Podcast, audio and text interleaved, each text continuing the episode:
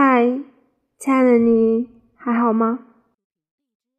这个三月份不知道你在哪里，然后在干什么呢？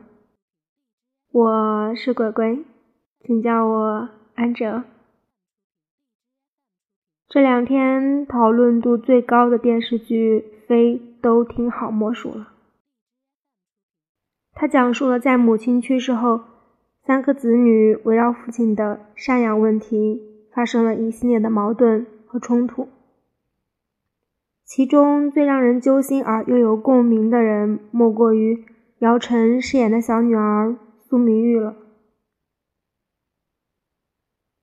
苏明玉从小在重男轻女的家庭里面长大，既没有被父母的好好爱过，也没有被两个哥哥好好的疼过。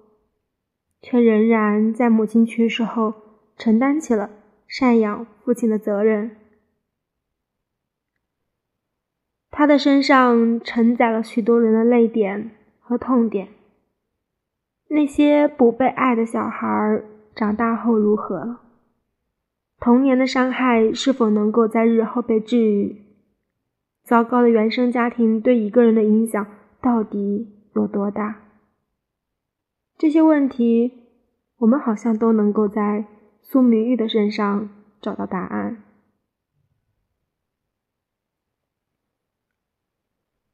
苏明玉虽然家里面排行老小，却丝毫不受宠爱。妈妈极其的重男轻女，最疼爱两个哥哥。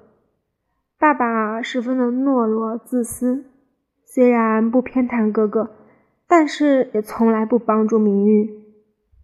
吃饭的时候，大哥一个鸡腿，二哥一个鸡腿，明玉只能干看着。平日在学校读书，周末好不容易回一趟家，还必须要给二哥洗衣服。家里面四间房，大哥出国，二哥工作，卖掉两间。后来二哥结婚又卖掉一间，到最后明玉连住的地方都没有。明明成绩优异，足够上清华，却被母亲无情的阻止，甚至拒绝替他交辅导班的费用。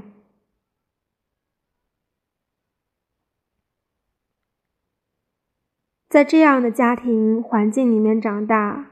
明玉的心里面隐藏着太多的委屈和不甘。凭什么同样的父母，哥哥们受宠，自己却不被爱？凭什么一样的家庭，自己却要一直忍让和妥协？在一次争吵中，妈妈告诉了他答案：“苏明玉，你是个女孩，你怎么能跟你两个哥哥比呢？”我们只负责你到十八岁，你以后还要嫁人。听完这句话，明玉彻底爆发了。他扔掉了母亲给的生活费，彻底的与父母的决裂。明玉本以为父母亲情是不联系就会没有的东西，可后来他才发现，一个人想要真正的摆脱掉原生家庭，实在太难了。那些年与父母抗争的岁月，让他变得冷漠而独立，表面强硬，不懂得如何处理人际关系。你那么努力的摆脱父母，努力的生活，到头来却是活成了最讨厌的人——妈妈的样子。很多人都有过类似的体验。明明最讨厌成为像父母一样的人，却往往在某一个瞬间，突然发现自己在潜移默化中也有了父母的某一些特质。高晓松就曾说，他骨子里面那些不喜欢别人干预、爱较劲的一面，其实都和自己的父亲有关。我一直以为自己早就摆脱了原生家庭，后来才发现。其实自己一直都没有走出来。人这一生中受原生家庭的影响最深的，大概就是青年和少年时期。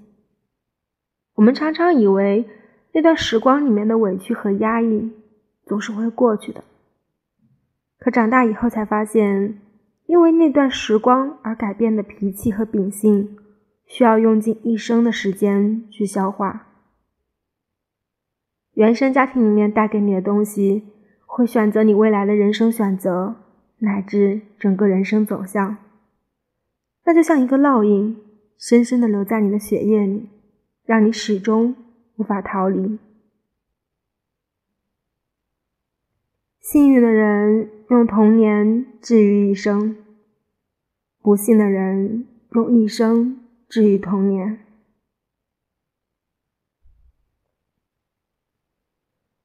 电视剧里最让人戳心的一幕是明玉在母亲的葬礼上与二哥起冲突。二哥怒气冲冲地质问他：“你是不是没有心？苏家怎么养了你这么个忘恩负义的东西？”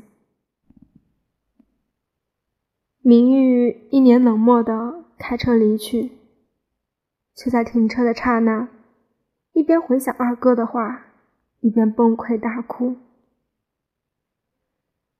想被爱却被不被爱的委屈，想证明自己。却仍旧不被肯定的不甘，想与过去和解，却无能为力的无措。不被爱的孩子，没有一个瞬间是不委屈的。明玉怎么能不委屈？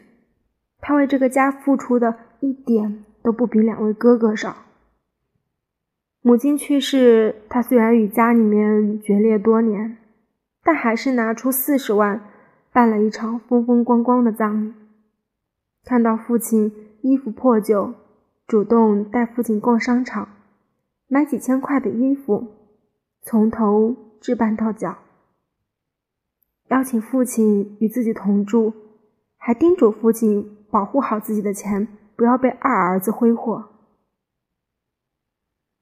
明玉为这个家做了力所能及的一切，到头来。却还是不被认可。爸爸像防贼一样防着他，哥哥当着众人的面要打他，这让我想起了我之前看到过的一句话：往往那个最不被爱的孩子才最孝顺。他们一方面想要证明父母错了，一方面又想要得到哪怕一点点的承认和肯定。可这样的结果往往事与愿违。导演姜文曾经说，自己这一辈子最大的失败是处理不好和妈妈的关系。懂事、成名、孝顺，好像都无法取悦他。我不知道该做些什么，才能让他高兴。是啊。中国父母和子女之间的关系总是有些拧巴，有的像苏明玉和妈妈这样，一辈子感受不到对方的爱；也有的像姜文和妈妈这样，明明爱着对方，却根本不懂如何表达。这两种都是不对的。世界上一切和谐且长久的关系。本质都是舒服，包括父母子女的关系。原生家庭里最重要的角色莫过于父母，但父母存在的意义其实不是给予孩子舒适和富裕的生活，而是当你想到自己有父母的时候，内心会充满力量，会感受到温暖，你会拥有克服困难的勇气和能力。敢于追求人生的快乐和自由，这才是父母存在的根本意义。可事实却是，能做到这一点的父母少之又少。苏明玉好歹算是幸运的，他从未放弃过自己，还遇见了愿意提携自己的师傅，一步一步走的虽然艰难，但也拥有了别人无法想象的金钱和地位。独自长大的那些年，他真的以为自己已经告别了小时候孤单、无助、不被爱的自己。可是，当母亲去世，明玉重新回到家里，才发现看似什么都变了，其实什么都没有变。他仍旧不被家人认同和理解。无法与大家和平共处，那些年少时经历的伤害和委屈也并没有随时间消失。曾经很长的一段时间里，我和明玉一样，很反感甚至排斥和父亲相处。那时候我隔几天就会往家里面打一个电话，如果是妈妈接通，那便兴高采烈的聊一会儿；如果是爸爸接通，我就会精神紧绷，恨不得赶紧挂掉。后来他们发现了，便开始责怪我对待父亲态度极其冷漠。我也经常想不通，为什么在面对父亲的时候会那么难受呢？直到与朋友分析了之后，我才发现原因。这么多年过去了，父亲仍旧。在用小时候那样的模式对待我，严厉、冷漠、高高在上。只要听到他的声音和语气，我就会不自觉地想起小时候经历的那些责骂和体罚。那些受过的委屈，伤口有多深，心里就有多疼，只有我自己知道。而每一次与父亲通话，都意味着揭开原来的伤疤。很多人会告诉你要原谅自己的父母，原谅那些年受过的伤，因为那是为你好，因为那些已经过去了，更因为那是生你养你的父母。可事实上，正因为那是生我养我的父母，所以造成的伤害比别人更深。在那些不得不和你在一起、只能依赖你的日日夜夜里，你除了养我长大，也曾深深的伤害过我、践踏过我、吞噬过我、利用过我。